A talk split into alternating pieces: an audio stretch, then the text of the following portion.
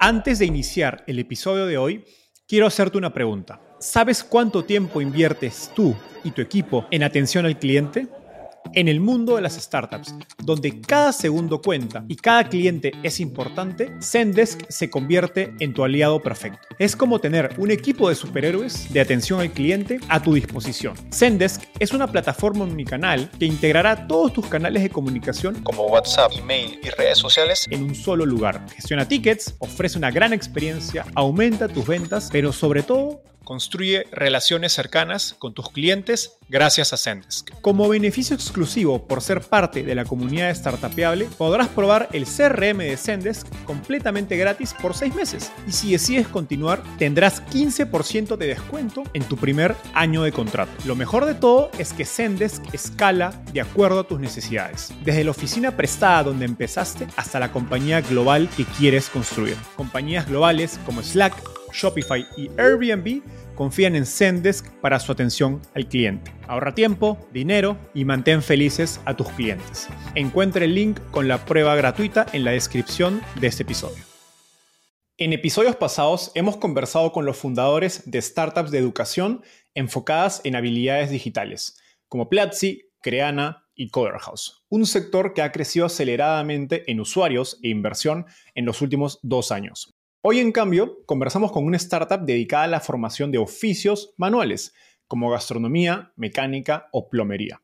Martín Claure es CEO y fundador de Aprende Institute, una plataforma de educación en línea de habilidades técnicas no digitales para hispanos en Estados Unidos. A la fecha ha levantado cerca de 30 millones de dólares de inversionistas como Valor Capital, Rich Capital, Angel Ventures y Matterscale y ha tenido decenas de miles de alumnos. Hablamos sobre la oportunidad del mercado de carreras u oficios no digitales, su metodología para enseñar estas capacidades manuales de manera efectiva a través de los canales online y cuáles han sido sus aprendizajes de aliarse con Univision, uno de los canales televisivos más grandes de Estados Unidos, para adquirir nuevos clientes. Al final, Martín también nos contó la importancia comercial de desarrollar su marca personal y tener presencia activa en televisión, incluso llegando a ser juez de un reality show. Gracias a Adrián Gesenir, Yuri Guzmán, Lucía Montalvo y Martina Espíllaga por sus recomendaciones de preguntas. Hola, mi nombre es Enzo Cavalier y soy un convencido de que el emprendimiento en tecnología es una oportunidad histórica para resolver los problemas más urgentes de Latinoamérica. En este podcast conversamos con emprendedores e inversionistas de las startups más impactantes de nuestra región para descubrir cómo se idearon, escalaron y levantaron venture capital para solucionar problemas tan grandes como la educación, las finanzas y la salud. Recuerda visitar www.startapeable.com donde encontrarás todo un ecosistema de recursos para tu camino startup. Hola Martín, ¿qué tal? Bienvenido al podcast. ¿Cómo estás? Hola Enzo, muchas gracias. Estoy muy bien y muy feliz de estar acá. Gracias por, darte el tiempo. Martín, empecemos por el inicio de tu historia. ¿Cómo llegas al fascinante mundo de las startups?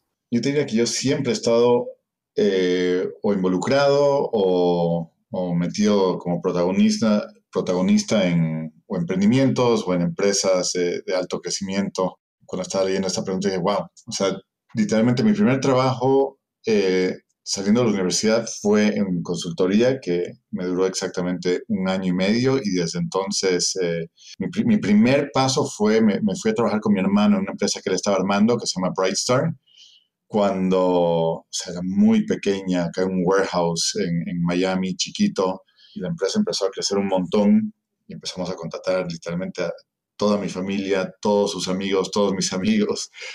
Y, ahí conocí a mi esposa y ya cuando, cuando ya mi esposa trabajaba conmigo decidí que era, era tiempo como para un cambio y me fui a sacar un MBA a Chicago, a, Northwestern y, y, siguiendo la buena práctica, eh, durante el MBA trabajé, básicamente alquilaba apartamentos a otros estudiantes que estaban llegando y de ahí empecé a levantar plata y comprar propiedades alrededor de la universidad. Y así salí eh, no solamente sin deuda del MBA, sino con, con, seis cifras en la cuenta de banco. Y a pesar que tenía ofertas para ir a trabajar en los trabajos típicos del MBA, eh, decidí como que escalar ese, ese concepto de negocio. Y, y, bueno, o sea, seguimos. Ya estoy, un poco poco grande, entonces tengo un montón de, de, historias que contar, pero creo que así fue como empecé. Fue con Brightstar y de ahí eh, con, ese, con, esa, con esa, esa, experiencia cuando fui a sacar el MBA. Así que hackeaste el, el, programa del MBA, digamos, y lo usaste como adquisición de clientes en lugar de generación de deuda. Lo, lo, lo volví cliente al MBA. Genial.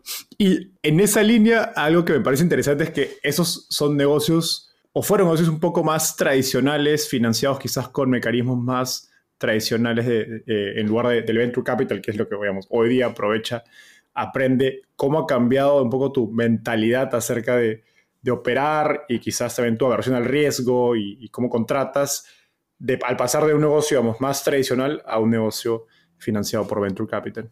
Wow, bueno, para para dar un poquito de contexto, eso fue eh, en el 2002, 2004, hace 20 años, y, en Chicago, que es una ciudad, digamos, eh, donde, donde hay, mucha, hay, un buen ecosistema de venture y de, inversionistas, pero hace 20 años era dificilísimo levantar capital, era noche y día. De, hecho, el negocio era digital porque creábamos eh, básicamente una especie de marketplace donde los estudiantes podían ver el, el, inventario y hacíamos acuerdos con los landlords y, de ahí había algo de como de, de, BI o de Data Science por detrás, porque usábamos esa información, eh, lo que los estudiantes querían y lo que ofrecía el mercado para identificar qué propiedades comprar. Pero obviamente todo era más artesanal y nunca levanté capital. PropTech 1.0. 1.0, tal cual. O sea, tú, tú dependías del, del, cash flow del negocio y invertías, escogías tus experimentos con pinzas porque eh, uno te salía mal y, tenías que esperar un mes o dos meses para replenish y poder eh, financiar otro experimento. Hoy eh, el, trabajo de un emprendedor es, tener capital para hacer experimentos y, encontrar esas betas de, crecimiento que las, encuentras a, punta de, probar cosas. Entonces necesitas capital para hacer eso. Y, los inversionistas lo entienden y el ecosistema lo entiende. Total, es, es otro, otro ritmo y disponibilidad, digamos, de, de, apuesta en, o de aversión al riesgo y capital, por ende, a, a, esos, esos experimentos que en un negocio tradicional, pues va, digamos, como dices, no, no tienes tanta caja para estar experimentando todo el negocio constantemente. Ahora, me gustaría profundizar en la, en la historia de, de Aprende. Ustedes surgen eh, para tener un mercado, digamos, no tradicional dentro del sector o el espectro de startups de, EdTech y educación, eh, pues atienden a, vocaciones o carreras técnicas, dependiendo de, digamos, de qué parte de Latinoamérica nos escuchen, eh, como gastronomía, belleza y oficios técnicos como mecánica y plomería, que tradicionalmente eran atendidos por pues, institutos técnicos o, centros, digamos, de, de, ¿cómo se dice?, de habilidades eh, prácticas.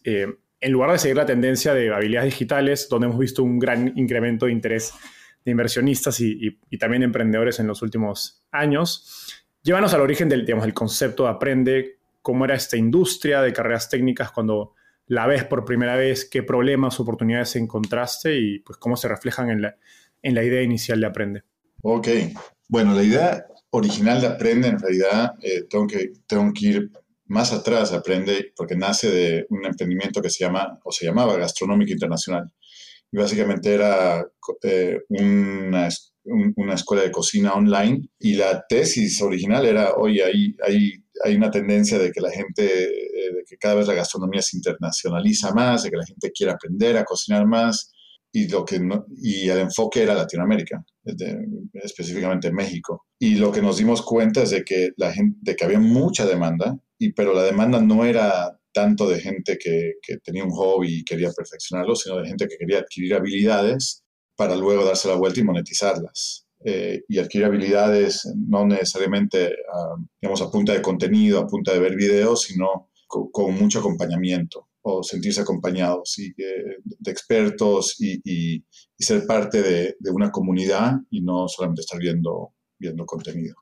Y desde ahí empezamos a experimentar con, con verticales adyacentes a la, a la gastronomía, como eh, nutrición, como organización de eventos, y, y cada vez de que, de que explorábamos un vertical nuevo, lo mismo, había mucha demanda y, y bueno, en realidad sí, sí, sí hay un componente de personal ahí porque eh, es, gente que tiene una pasión por algo y lo que, lo, que desean es llevar esa pasión al próximo nivel, profesionalizarla y luego darse la vuelta, como te decía, y, monetizar esas habilidades que adquieren. Y de ahí, digamos que la historia pasa por conocer un emprendedor que estaba haciendo algo similar en Argentina, pero enfocado en oficios técnicos, como dices, y en, eh, y en belleza. Y, y, no sé, no, no, no, no, no le está ahí yendo como él quería que le vaya y se fue a sacar el MBA a Estados Unidos y, llegamos a un acuerdo donde le adquirimos los contenidos como un experimento, como un experimento para ver, eh, porque me parecía rarísimo aprender oficios y belleza por internet, ¿no? Y seguramente del, otro lado decía, este loco está, está, enseñando gastronomía por internet. Y era otra marca, era, era otra marca igual de mala que gastronómica internacional, era Instituto Americano de Formación Digital, algo así. Y empezamos a correr experimentos y, y eso nos llevó a descubrir Estados Unidos, porque en Estados Unidos eh, es, un país eh, donde los productos son muy económicos, eh, muy asequibles, pero el servicio es muy caro. Entonces, lo, que vimos es que había de verdad una oportunidad más interesante que en Latinoamérica para, para desarrollar el negocio acá, enfocado a los, a los, latinos que vienen a este país, por lo que te digo, de que, de que el, delta de una persona que adquiere una habilidad alrededor de un servicio es, es, es, es interesante y son cosas que se aprenden, ¿no? Eh, yo, yo, yo estudié ingeniería de undergrad, la carrera, y aprendí a programar y, es difícil, ¿no? Yo, yo, sé que es difícil aprender a programar. Eh.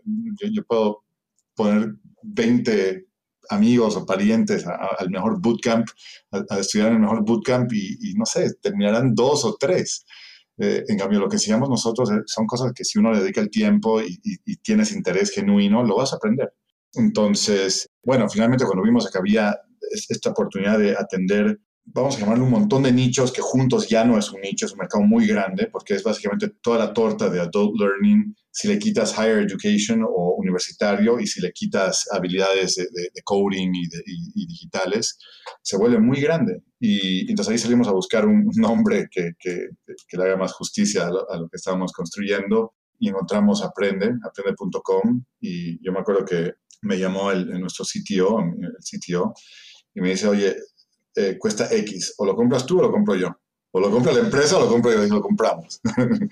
Eh, y compramos aprende.com y, digamos que eso nos fue, fue un momento donde dijimos, ok, perfecto, hay que empezar a construir una marca, paraguas, ser, muy frontales, eh, atacando todo el pie y, y no pensar en, marcas o en subsets del, del mercado. No, bueno, se, se, consiguieron una gran marca y un gran dominio. Eh, y qué, interesante cómo la marca puede tener el efecto de, pues, eh, acorralarte o llevarte a un segmento de mercado muy pequeño o, en lo contrario, eh, abrirte, abrirte el espectro. ¿no? Creo que Amazon es un, gran ejemplo de eso y, en el caso de usted, pues, hay muchas cosas que puedes enseñar bajo una marca que se llama Aprende, ¿no? Entonces, es el, el valor justamente de, esa marca.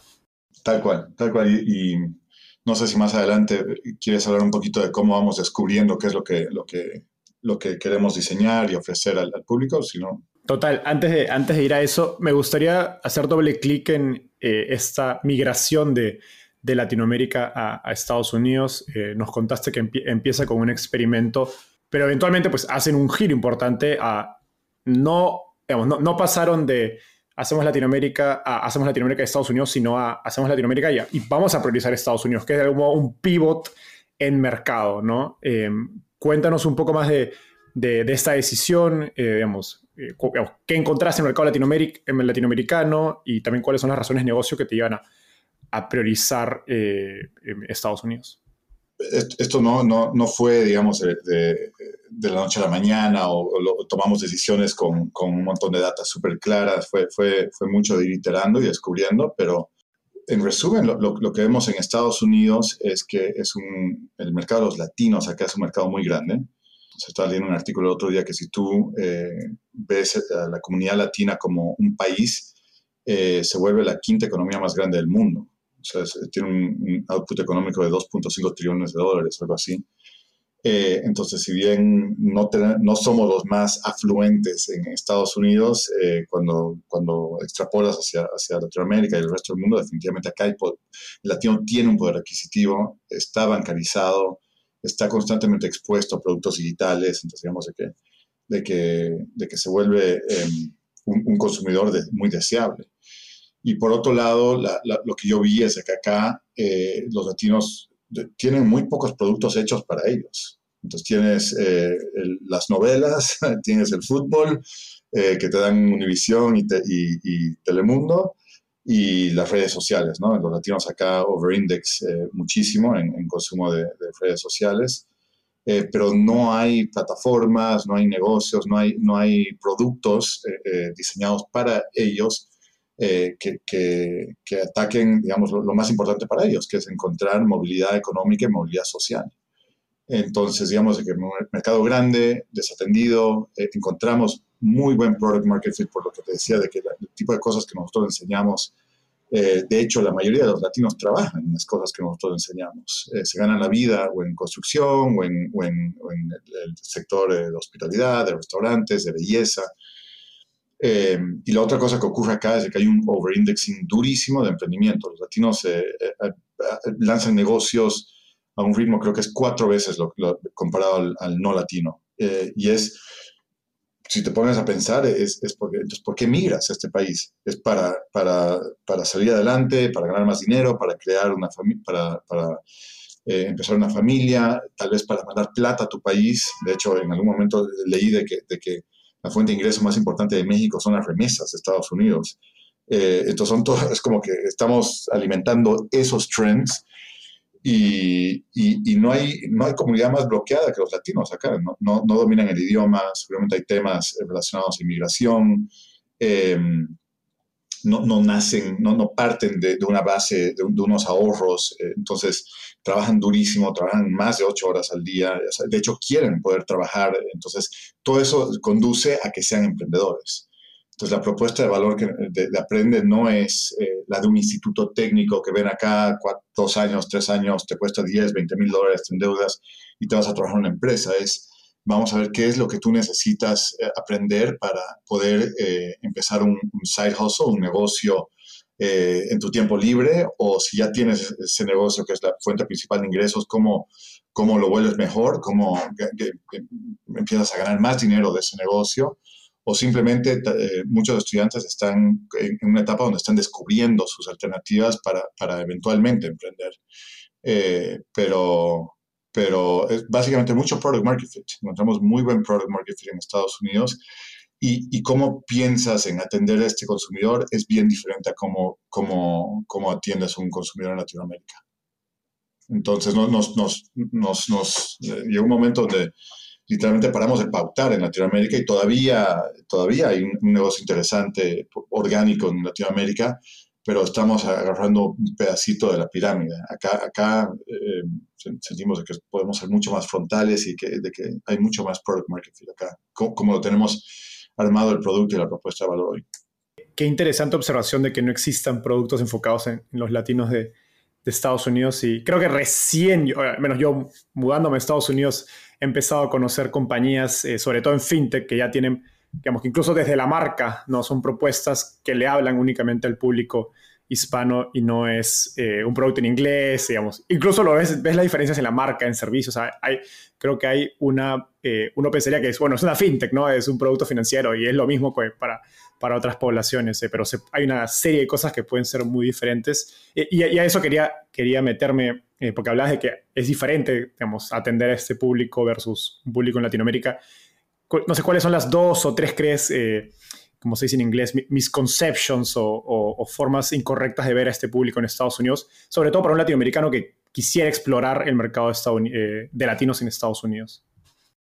Sí, o sea, al final del día, em, el latino acá es, es una, o sea, no, es homogéneo, no es, no es, una comunidad homogénea, es, heterogénea. Tienes eh, más o menos el 60% son de, origen mexicano y ahí tienes eh, mucho Caribe, mucho eh, cono sur, cono norte de Latinoamérica, Centroamérica, y cada uno tiene sus sabores, sus colores. Eh, entonces, si bien em, son latinos o no americanos, hay, que entender de que no, no, es, no, no son solamente mexicanos o no son solamente colombianos. Tal vez eso es lo primero. Lo segundo es em, claro, muchas, muchas, muchas empresas en general piensan que porque hablan español son latinos y es, así, y, la realidad es de que, de que sí, es, es, un idioma en común, pero, pero como tú dices, cada estado tiene su, su, su, microcosmo de, de, comunidades, cada, sí, y, son, son personas que a lo mejor dominan español, pero, pero quieren integrarse a esta comunidad. ¿No? Entonces uno, tiene que, que, entrar en ese, proceso que están viviendo ellos de, integrarse en un país y, no, es que estén o desintegrados o integrados, están en un recorrido. Y yo creo que esa es la diferencia, uno tiene que, meterse y entender cómo es la, vida de, una persona acá, eh, por qué está acá, qué, es, lo que quiere cumplir y, y, alrededor de eso empezar a buscar eh, eh, soluciones, beneficios, em, y no, no, desde un producto que, a ver cómo, cómo le, pongo tres o cuatro features y, a ver si es, que, si es que encuentro aceptación con la comunidad latina. Genial, no, totalmente de acuerdo con, con ese framework. Ahora me gustaría hablar del, producto educativo per se de, Aprende. Eh, muchos de quienes nos escuchan seguro han llevado algún curso online de, eh, negocios o habilidades digitales donde pues la metodología se basa en, los típicos videos, quizás un Zoom en vivo, foros de discusión, etc.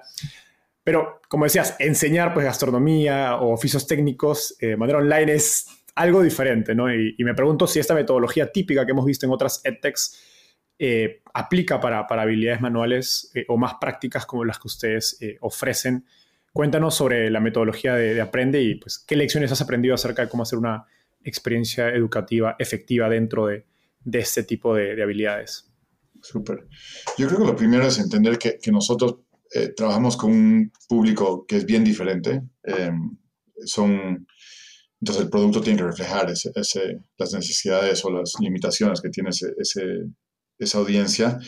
Nuestro estudiante eh, es un adulto que, mínimo tiene un trabajo, si no dos trabajos, eh, y tal vez tenga un, side hustle. Eh, entonces, una persona con poco tiempo, una persona que seguramente no lee mucho, este, digamos que no está detrás de una computadora todo el día, ¿no? Está ah, moviéndose, está detrás. Y, esa es una diferencia muy importante.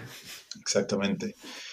Muchos tienen familia, tienen hijos, eh, eh, entonces tiempo, tienen menos tiempo que la mayoría de, los, profesionales, son, son no son necesariamente nativos digitales, de hecho la mayoría no, digamos, sí usan redes sociales, el celular para cosas básicas, pero entonces es, es un use case, digamos, de, que, de que a veces nos toca literalmente enseñarles a usar Zoom.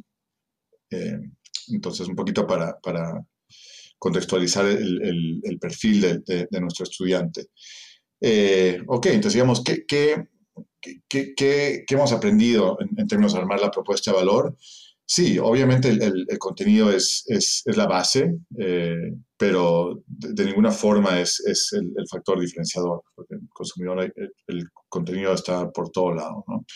Lo que sí, eh, digamos que nosotros hemos aprendido que es súper importante y súper difícil encontrar expertos en las materias que enseñamos, porque eh, es gente de nuevo, si tú quieres enseñar qué sé yo, repostería o maquillaje o manicure, es gente que está ocupada, es gente que está ocupada y que no, no, sí, a lo mejor quiere ayudar, pero no, no escriben bien, no se comunican bien, eh, no, no, tienen tiempo, te, te, dejan plantado cuando, cuando acuerdas o que me vas a dedicar tantas horas en tales fechas, no llegan a las reuniones.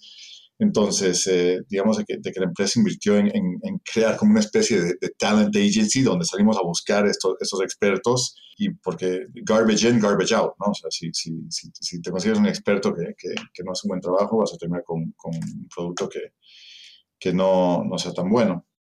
Ok, de, de ahí otra, otra cosa que, aprendimos es que, de que la calidad audiovisual, la fidelidad del contenido que hacemos es importante. Entonces, eh, invertimos en, unos estudios de producción eh, relativamente buenos en, México. Entonces hay un equipo de gente que tiene, tiene experiencia eh, produciendo contenido y digamos que el referente que tenemos es Masterclass. ¿no? O sea, a lo mejor no vamos a llegar ahí, pero es, es, nuestro referente. O sea, porque tenemos que el engagement y más, más un consumidor que, que está clavado en redes sociales, que ve novelas, que, eh, quiere ver calidad audiovisual. Obviamente tiene que tener madera, pero, pero, pero pensamos de que, de que, y hemos visto que la calidad audiovisual es importante.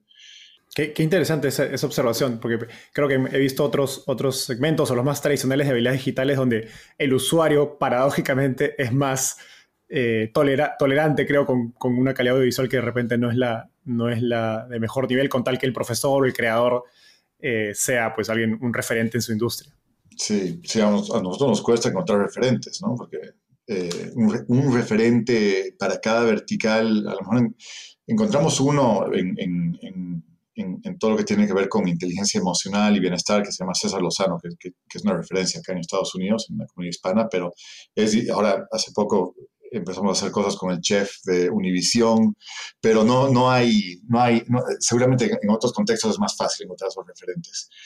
Eh, y de ahí otra cosa que, que, vimos es que los, los, estudiantes, claro, como enseñamos cosas prácticas, quieren hacer cosas. Entonces, eh, invertimos en una experiencia eh, y, en, y, en, digamos, en darle opciones al, al, estudiante para que practique, para que haga actividades prácticas y de que pueda compartir sus creaciones, sus, sus proyectos con nosotros y tener expertos que les dan feedback personalizado. Entonces, si, si, tú vas a hacer algún tipo de instalación eléctrica, te damos una, una, serie de opciones. Oye, esta es fácil, poco tiempo, poca inversión de dinero, una, eh, una sí y tal vez una más compleja, ¿no? Para, para diferentes tipos de, niveles de, los estudiantes. Y ellos hacen, siguen un step by step, sacan fotografías, las suben a la plataforma y por el otro lado hay un experto que, que te dice, oye Enzo, mira, yo veo que acá esto lo amarraste mal, acá, acá, eh, generalmente llega con preguntas, oye, esto siento que no me salió bien, entonces hay hay, hay, un proceso donde se revisan las cosas y donde, donde se da feedback personalizado al, al estudiante. Eso yo creo que es algo que, que, valoran muchísimo y, nos diferencia em, de, de, digamos, de, otras cosas que, que, pueden haber allá, ¿no? del contenido puro de, o de solamente un, un, ser parte de una comunidad. Acá, acá esto tiene una estructura y, qué sé yo. Eh, la, la, otra cosa que vimos es eh, de que si bien la, la, la experiencia original era era asíncrona, porque la propuesta de valor es estudia tu propio ritmo, self-paced, eso lo valora muchísimo el, el, adulto estudiante que tenemos. Eh, también valoran muchísimo eh, tener una, la posibilidad de sumarse cuando ellos quieren a experiencias síncronas, o sea, clases en vivo, donde ven otras 20, 30, 40 personas y ahí lo que tratamos de hacer es, es, eh, que ellos sientan que son parte de una comunidad, de que, de que haya peer-to-peer learning, de que, de que aprendan del journey, del recorrido de otros estudiantes que están emprendiendo, que están considerando emprender o que ya emprendieron y cometieron un montón de errores. Eh, porque es imposible que, un temario, una currícula te cubra todos los, todo, todo, lo que va a vivir un emprendedor en la cantidad de oficios en la, que estamos eh, metidos. Eh, y, supongo que, que, eso a lo que lleva es de que el, el, aprendizaje de que este, este demográfico, esta comunidad necesita mucho acompañamiento, necesita sentirse acompañado. Eh, y necesita mucha motivación. Eh, de hecho, yo creo que, que sí está bien, o sea, tienen que aprender sobre los oficios para lo que vinieron, pero la, la, parte de habilidades blandas y motivacionales es igual importante con, este, con, este, con esta audiencia. Qué fascinante esto que nos explicas, porque digamos, suena un punto medio muy difícil de, de balancear entre que el alumno quiere, digamos, tiene mucho trabajo, digamos, dos, tres trabajos y quiere hacerlo self-paced, digamos, a su propio ritmo, pero a la vez quiere encontrar instancias donde pueda conectar con otras personas, a diferencia, pues, de, digamos, de una universidad o un bootcamp donde ya tienes el calendario todo cerrado y la gente está acostumbrada a ir a un calendario, sabes que martes a las, a las 7, jueves a las 7, eh, y todos se acomodan a, a, ese calendario. Entonces, digamos, en, esa línea, em, digamos, ¿cómo piensas acerca, digamos, del trade-off entre experiencias educativas en tiempo real donde suelen ser menos escalables eh, versus las, pues, las asíncronas que le dan ese componente de escalabilidad a una eh, startup de software o de contenido. Digamos, cosas que estamos haciendo para volverlo más escalable.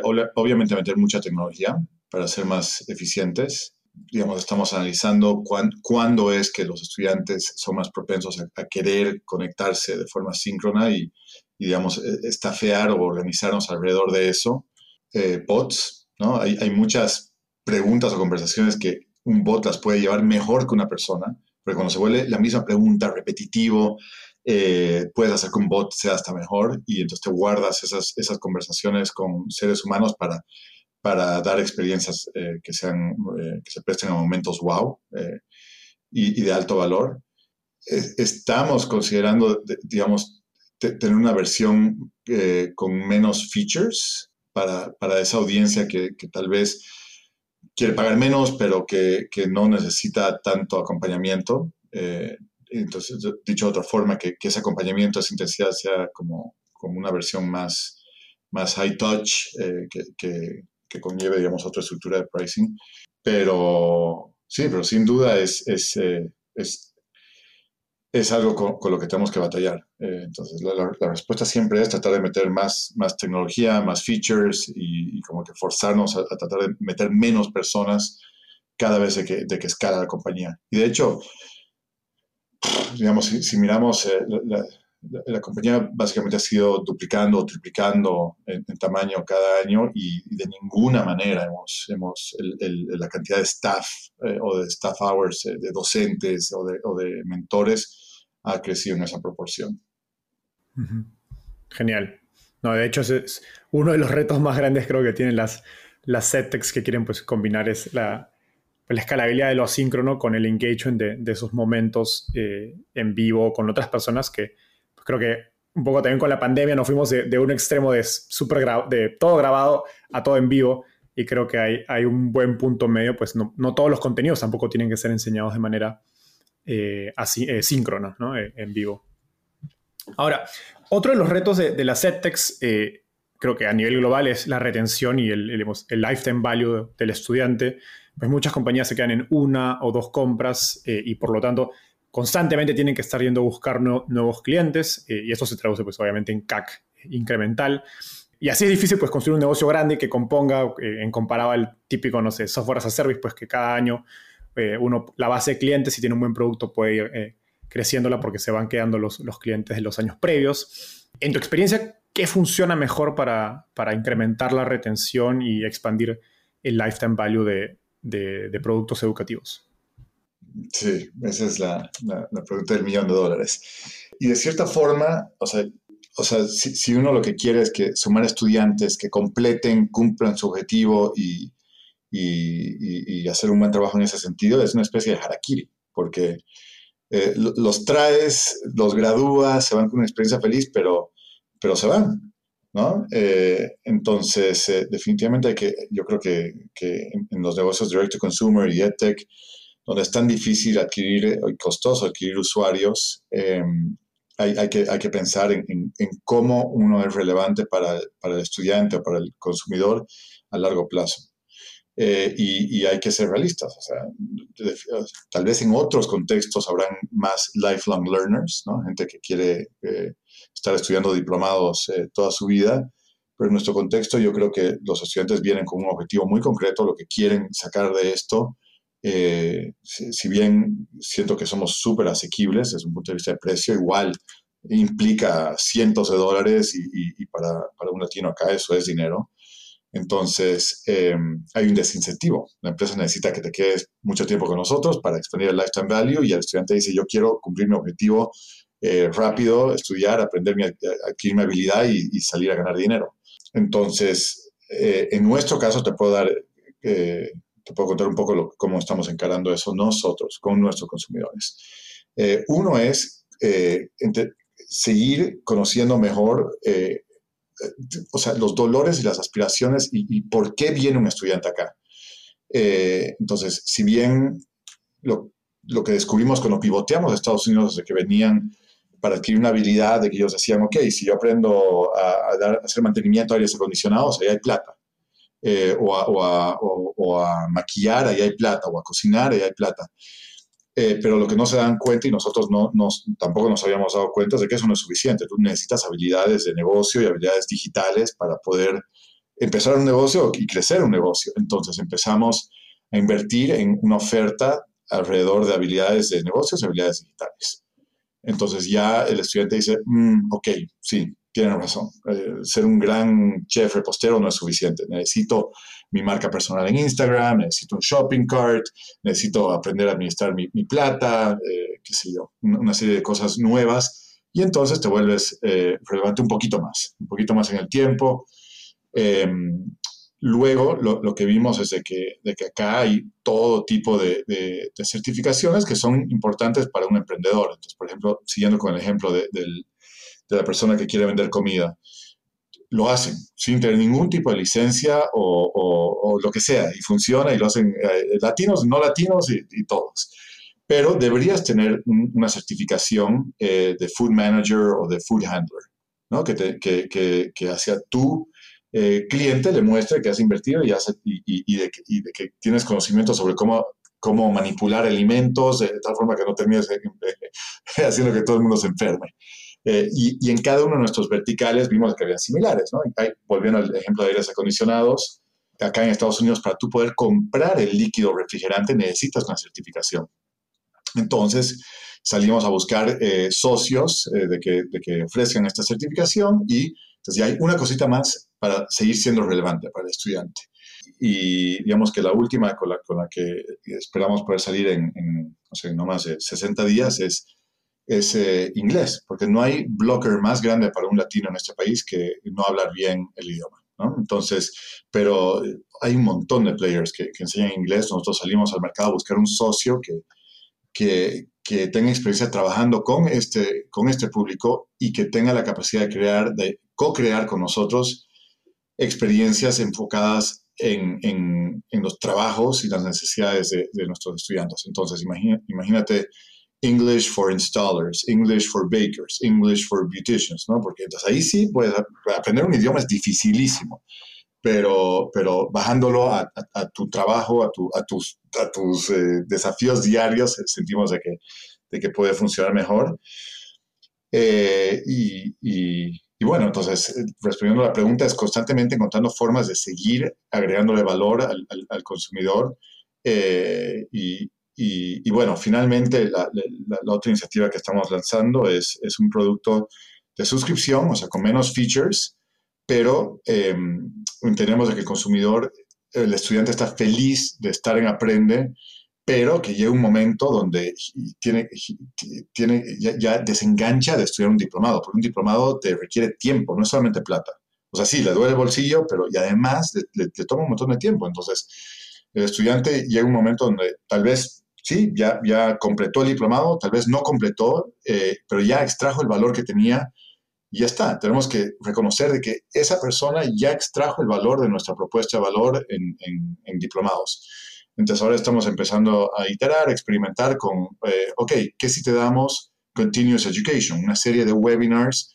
Entonces, si tú eres una, persona que, que tiene un negocio de belleza, todo el rato hay tendencias y, modas y, a lo mejor sí te suscribes a un, canal de YouTube, pero hey, YouTube también es difícil encontrar el, contenido bueno orientado a un emprendedor latino en Estados Unidos.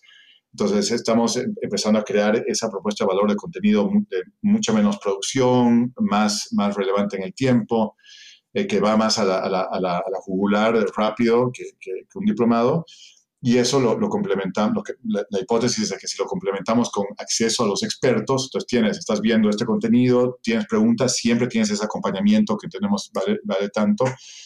Y, digamos, lo que, lo que me encantaría, donde me encantaría tener más tracción y donde queremos invertir más es en crear comunidad, porque eh, eh, eh eso, ese es otro insight potentísimo de la comunidad latina acá, es de que son deseosos de ser parte de comunidades y hoy eh, lo encuentran en sus iglesias, en sus, organizaciones religiosas, en, entornos sociales, pero, pero profesionalmente tienen muy poco de, en términos de comunidad, de, interactuar con gente que, esté, que tengan los mismos objetivos, deseos, dolores. Entonces, creemos que esas tres patas de, contenido eh, de, alta frecuencia, muy relevante, acompañamiento y comunidad se puede volver un, producto de suscripción. Qué, qué, interesante ese el penúltimo que mencionaste acerca de, de digamos, educación continua. Me suena muy similar a lo que ya tienen, por ejemplo, los médicos y, y las carreras relacionadas a salud, que de hecho hay, ya algunos startups de EdTech y, y, algunos incluso servicios más, más tradicionales que ofrecen ese aspecto de educación continua y, los médicos ya casi que están acostumbrados, ¿no? Claro, tienen que hacerlo. Esa es la diferencia, pero digamos, cuando, tú estás en esos, en, esos entornos, la, industria te exige, te lo exige. Acá es de voluntad propia, eh, entonces lo hace un poco más difícil. Claro, no, total, total. Pero, pero bueno, suena, suena una propuesta interesante.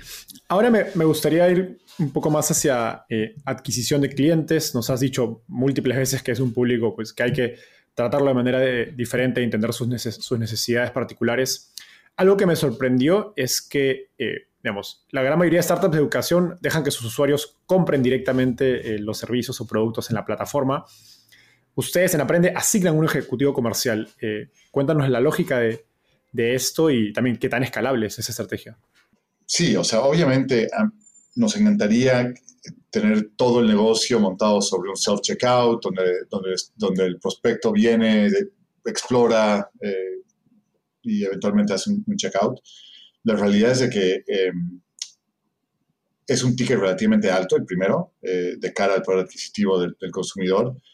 Eh, es un público desconfiado, es un público desconfiado, o sea, recién ahora estamos empezando a construir marca eh, con, con, la alianza con Univision, entonces apareciendo más en, en, televisión, para esta audiencia es importante verte en televisión eh, o verte asociado a una marca tan, tan, tan fuerte como, como Univision. Y, y, la otra es de que, de que, de que valoran mucho conversar con una persona que, que, que los escuche, que, que pueda eh, mapear sus aspiraciones, sus dolores a, a una solución. Entonces eh, llegan las personas con, al final cuando lo destilas, sí, la gente quiere más dinero, básicamente, mejorar su calidad de vida, pero, pero valoran mucho hablar con una persona que los escuche, que les dice, mira, eh, Enzo, si tú lo que quieres es, te, apasiona esto y, quieres llegar acá, tenemos una serie de, diplomados o programas que si los combinamos eh, se, adaptan muchísimo a lo que tú quieres. Es, la otra cosa es que, que, es que es una propuesta de valor em, que, que, no, no, no, es tan fácil de explicar porque hay contenido, hay clases en vivo, hay estas actividades prácticas, hay acompañamiento de docentes, hay este, aspecto de comunidad, eh, y, es difícil transmitir todo eso para que la gente se anime a, comprar por self-checkout. Ahora, hemos hecho experimentos eh, y hay algo de tracción, pero al menos hoy la decisión eh, estratégica que tomamos es de que en vez de, invertir recursos y mindshare a darle la vuelta al, al call center es vamos a volvernos los mejores usando un call center. Entonces, que el call center esté rebalsando de tecnología, rebalsando de data scientists, rebalsando de, cosas que hagan que, sea lo más eficiente posible el call center. Y, sí, siempre estamos haciendo experimentos eh, con, con, freemiums y free trials para, para, para, para, entender mejor, pero, pero en todo caso la decisión que tomamos en esta etapa de la empresa es vamos a, a volvernos excelentes, o sea, asimilar que, que es parte de nuestro ADN. Que no, qué, qué, interesante este cambio de, de, paradigma, ¿no? Porque cualquiera, o la gran mayoría pensaría en cómo lo rebusco, ¿no? Eh, y, ustedes un poco le han dado la vuelta pensando, no, es parte de mi propuesta de valor, mi usuario lo valora y en el tiempo incluso puede ser parte pues, de, digamos, de tu diferencia competitiva frente a alguien que hace contenido similar, una oferta similar, pero no tiene ese, esta manera de, escalarlo y hacerlo también eh, rentable, ¿no? Porque pues un call center es, no, es, no es un costo menor. Es más caro Facebook. o sea, el call center cuando, cuando, o sea, cuando estás vendiendo algo robusto, estamos hablando de, varios de cientos de dólares en la primera transacción, eh, no sé, hace incluso que tu marketing spend sea más efectivo. Porque pues lo que sí hicimos son experimentos donde es tal vez con y sin call center y el, ticket inicial, eh, sí, la, expansión del TV no depende de, Sí, mm. o sea, el ticket, el, precio, el, order value inicial es mucho más grande que un call center. Eh, y sí, expanden similar luego, pero, pero, y la otra cosa es que, que, que, vemos es de que mientras más alto el ticket inicial, eso es un proxy a un estudiante más comprometido. Entonces, eh, terminas con un ticket más alto, un estudiante más más educado, que entiende bien a lo que se está metiendo y, que está tomando una decisión consciente de, desprenderse de, un, de un pedazo importante de su paycheck mensual. No, qué, interesante y te permite filtrar el tipo de clientes que también quieres atraer, ¿no? Frente a, digamos, cobrar 49 dólares eh, por un curso, que es muy fácil eh, dejarlo de lado y olvidarse, y ese no es el cliente que quieres porque no va a tener esa posibilidad de expandir lifetime value si, si lo está haciendo como algo que y te distrae, y te distrae. Entonces, porque de ahí te vas a, ver qué haces con ese cliente. Total, total. Ahora, mencionaste eh, Univision y me gustaría ir cerrando la entrevista hablando de, marca, tanto, digamos, eh, la marca que está creando eh, aprende a través de canales tradicionales como televisión y también tu marca, tu marca personal. Primero, cuéntanos, digamos, de tu alianza con, Univision, es una de las empresas de medios más grandes de, de Estados Unidos y cuál es la lógica, digamos, de, negocio de este partnership, porque no es el tipo de marketing al que una startup está acostumbrado. Eh, me imagino que tiene dinámicas diferentes eh, y también una negociación diferente, ¿no? No es como Facebook que vas y, pones miles de dólares y, ya está corriendo tu campaña. Sí, tal cual. Es, eh, bueno, ahora, ahora se juntó con Televisa y es la empresa de medios más grande en el, en el mercado hispanohablante. Pero Univision sigue siendo como la, marca que los latinos acá reconocen. La, alianza básicamente es, eh, nos, da, nos da acceso a, diferentes ejecutivos de la empresa para, para explorar, es un catálogo de, productos, para explorar y hacer experimentos y probar qué, qué tipo de canales, qué tipo de, programación y formatos eh, son los que mejor funcionan, porque al, al ellos ser eh, parte dueños de la empresa, o son accionistas de la empresa, entonces nos dan eso, ¿no? Pero al final del día lo que ellos, eh, lo que ellos quieren es obviamente que la empresa crezca para que su inversión le vaya bien, pero también para que nos volvamos un comprador grande de, medios, Univision. Eh, hoy, hoy le damos muchísimo más dinero a Facebook y a Google que, que a Univision, eh, pero, pero hace mucho sentido que, de que cada vez le demos más a Univision, porque ahí está nuestra audiencia. Eh, la, audiencia más, más, digamos, más tradicional está viendo tele y la más, la más eh, joven, por ponerlo así, está en sus plataformas de streaming, como, como VIX, ¿no? Em, y, y, qué, qué, qué, hemos, digamos, cómo ha sido ese, ese, ese journey? Eh, empezamos con lo, con, con, con lo, más lógico, que era pautar en televisión y hacer nuestros spots, y la verdad de que, de que, de que funcionaba, pero no, no era no era, digamos, muy, muy único. Entonces empezamos a explorar otras cosas y, eh, o sea, es difícil contar algo en, 30 segundos, contar algo bien en 30 segundos. Entonces lo, que vimos que, que, funcionaba muy bien eran integraciones, ¿no? Porque eh, al, Aprende y Univision tener eh, una, una, una, misión o visión bastante parecida de que es empoderar a los latinos en este país, se presta a hacer cosas juntos, ¿no? Entonces eh, encontramos un programa eh, donde sonaba súper bien Aprende y es Despierta América, que es el morning show eh, más visto acá con los latinos en Estados Unidos. y hace tiempo ese programa era mucho de, baile y entretenimiento y, ya, te, imaginarás cómo era ese morning show. Ahora es mucho más de educar, de inspirar, de, empoderar a, a, los latinos, entonces ahí entra súper bien Aprende. Y, fue, eh, empezamos haciendo integraciones donde, donde ellos decían, bueno, hablemos de, de esto, trae un estudiante, una historia de éxito. Eh, desarrollamos una relación con la producción de, ese programa y, y, nos invitaron a participar en una especie de reality show que, que, estamos haciendo ahora, donde, donde escogieron 10 hispanos emprendedores y, armaron un panel de jueces, un panel de coaches, y, ahí estoy yo metido eh, ayudando, como un Shark Tank, pero, pero sí, o sea, es, es diferente, te lo, pongo así. Pero sí, pero es, es, mucho más, en vez de, obviamente tiene que entretener, de eso se trata el, programa, pero es mucho más de educar también. Eh, entonces, eh, digamos, eso fue una evolución. Empezamos pautando ahí, luego haciendo integraciones y luego ya una cosa muy orgánica, donde, estoy yo, donde está la marca. Eh, ese, es un ejemplo de algo que, que anduvo bien. otra cosa es, tú, hablabas al, principio de, que otras edtechs buscan referentes y alrededor de ellos es que crean la, oferta. Eh, lo que sí vimos es que en Univision existen una serie de referentes, eh, el, latino confía en estas personas, entonces eh, empezamos a, contratar a, esas personas como, como talento, como, como endorsers, y, vimos de que, de que, en algunos casos nos funciona súper bien. Cuando, cuando usamos esas imágenes que existen en Univision, eh, hacen que, la pauta digital funcione muchísimo mejor. Eh, y los llevamos a nuestro Z México y ahí producimos unos cursos y mucho material publicitario.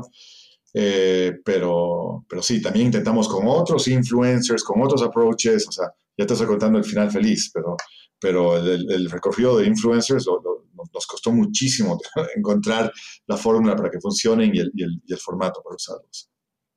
Súper, o sea, ha sido todo un proceso de iteración mismo al establecer esta alianza con, con, Univision y han ido encontrando lo que, lo que hace mejor, mejor fit. Ayer justo estuve en una reunión con ellos y, entonces ahora vamos a empezar a explorar sus productos en el área de deportes, ¿no? Porque queremos llegarle a esa audiencia masculina, entonces vamos a empezar a ver qué podemos hacer con, con deportes, ¿no? Entonces todavía hay muchísimas, son compañías que tienen un montón, es un abanico grandísimo de productos y formatos. Total. Ahora, el mayor reto de, digamos, de canales como, como televisión o radio eh, para las startups específicamente es, creo, la, la dificultad de atribuir el, costo de adquisición de, un cliente. ¿Cómo piensas digamos, sobre la medición del retorno de, inversión en marketing en, televisión, en este caso vía Univision? Eh, digamos, ¿Y qué rol juega este canal dentro de toda su estrategia de marketing? ¿Están esperando conversión? ¿Están esperando branding? Un poco cómo, cómo digamos, cuál es la idea y cómo lo están midiendo. Eh, bueno, cuando tú hablas con Univision, ellos te hablan de branding, ¿no? Porque están acostumbradas a estas marcas grandes que les dan millones de dólares y es branding, ¿no? Y nosotros eh, no tenemos ni la plata ni, ni el ADN de, pensar así. Entonces nosotros buscamos response, eh, buscamos revenue. O sea, todo lo que hacemos es, es queremos poder medir el revenue. Y cuando te vas a medios offline, hay plataformas eh, que son caras y difíciles de, implementar, como TV Square, que, te, que, te, que de cierta forma, eh, con ciertos modelos, te, te, dicen, bueno, sí, es, es altamente probable que Enzo llegó por televisión. Eh, tuvimos una, una, etapa en la que tratamos de, de, de, meter eso en nuestro tech stack y, y, y la verdad que complicaba la forma de trabajar con un partner que ya es complicado. O sea, lo que tú decías de que trabajar con Facebook es literalmente le das play y empiezas a, invertir con, con, con, tele, es todo un proceso, es desarrollar relaciones. A veces me invitan a, comer y a, tomar una cerveza para, para, armar un plan de medios, es, rarísimo.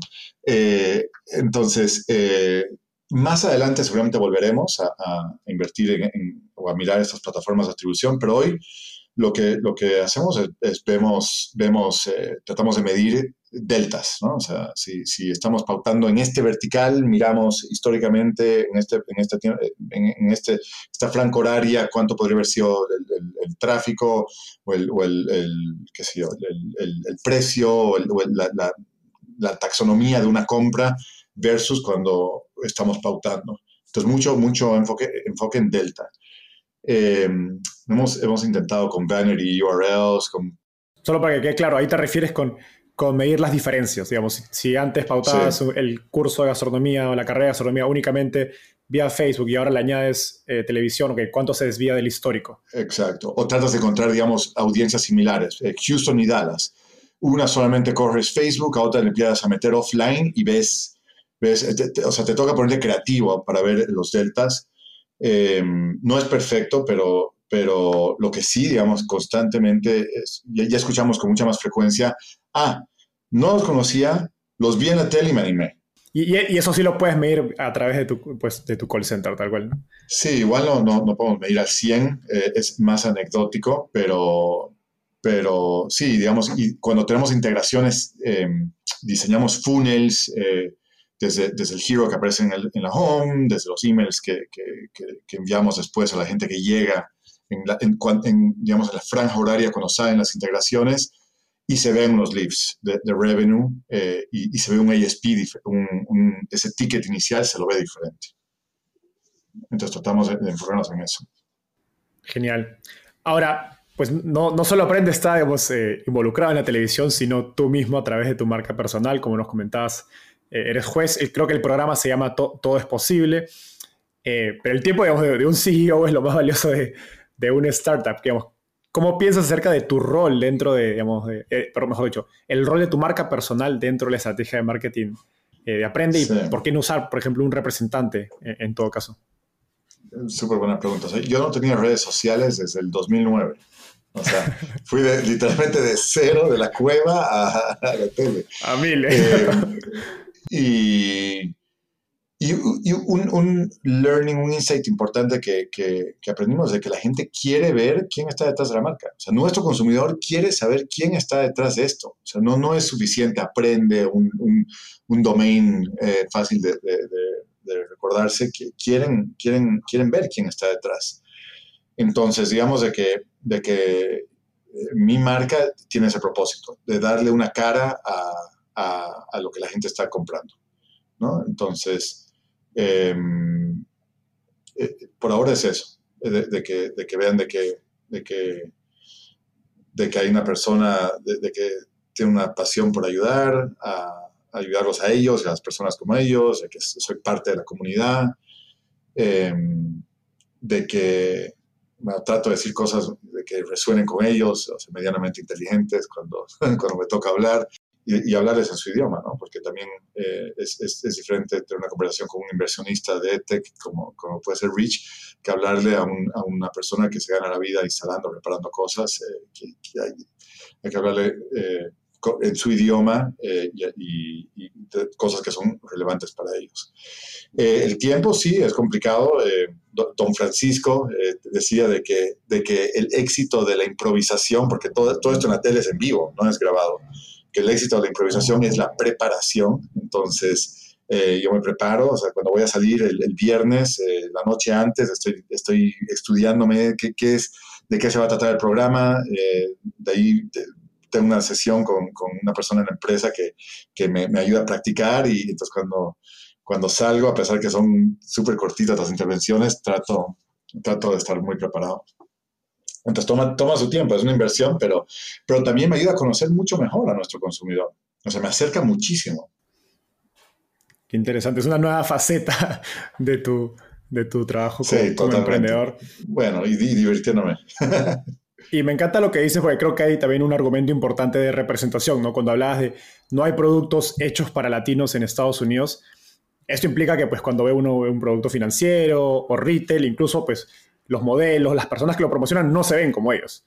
¿no? Y, creo que es, eh, no, y no solo para, digamos, aprende, sino creo que para múltiples productos, donde el, hecho de poder ver gente similar como tú consumiéndolo y dirigiéndolo hace la diferencia eh, al momento de pues, conectar con, esta marca. ¿no? Y ya no es solo aprende, sino es aprende en compañía de pues, un inmigrante como yo, eh, que también está saliendo adelante en este país. Exacto. Martín, Llegamos al segmento final. Esta es una parte, una ronda de preguntas rápidas. Básicamente te voy a hacer una pregunta y me tienes que responder en menos de un minuto. ¿Estás listo? Un minuto, ok.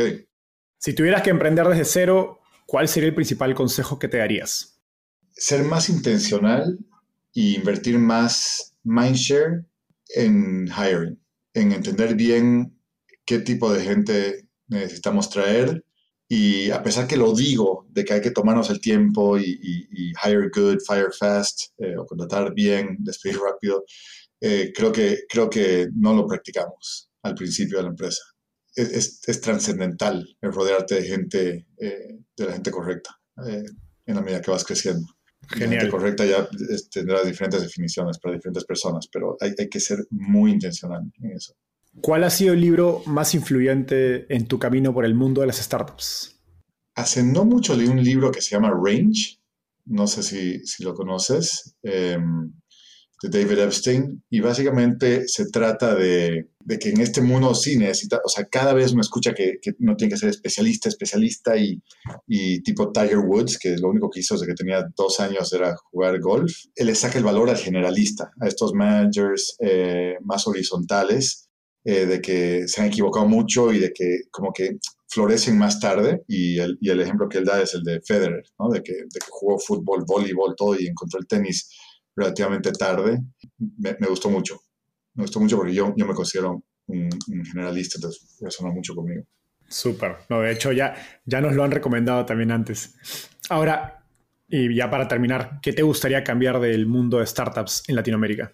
¿Qué me gustaría cambiar? Me gustaría yo, creo que, ha evolucionado un montón el mundo de startups en Latinoamérica, pero creo que lo que más se necesita es más eh, exits más eventos eh, de, donde le entre liquidez a, grupos de emprendedores para que, porque es como que para que se permeen más. Y lo digo porque, porque nosotros contratamos muchísimo, la mayoría del equipo está en Latinoamérica, y cuando salimos a buscar, eh, siendo muy específico, gente de educación, de EdTech, cuando sales a Estados Unidos a buscar, te, encuentras con gente que, que, ha pasado por un montón de unicornios, o sea, desde Coursera, desde Udemy, Udacity, 2U, eh, todo eso crea eh, tierra fértil para salir a reclutar y, en Latinoamérica no han habido suficientes de esos, entonces sí, tiene que haber más talento y ese talento yo creo que va a venir del roce, de, lo que, de los journeys, de, de los em, emprendimientos que, explotan, que son, explotan en el buen sentido, no, no, no, no implotan. Entonces me gustaría ver más, más casos de éxito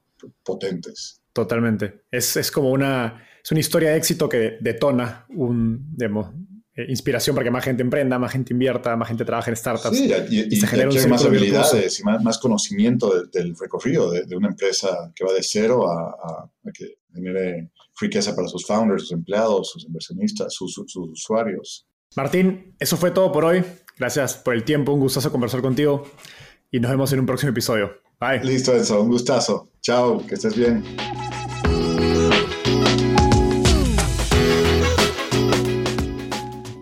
Antes de cerrar el episodio, quiero contarte que lanzamos el podcast Startupiable en 2021 y en menos de un año ya somos casi 10.000 personas que lo escuchamos cada mes. Y quiero seguir creciendo esta comunidad. Por eso, si escuchaste este episodio y te gustó, ayúdanos contándole a un amigo, familiar o colega. Suscríbete y déjanos un review en Spotify o Apple Podcasts. De hecho, me gustaría saber quién eres y por qué escuchas el podcast. Mándame un mensaje sencillo a enzo.startapeable.com o por Twitter a arroba contándome por qué escuchas el podcast Startapeable y cómo te ayuda en tu empresa o trabajo.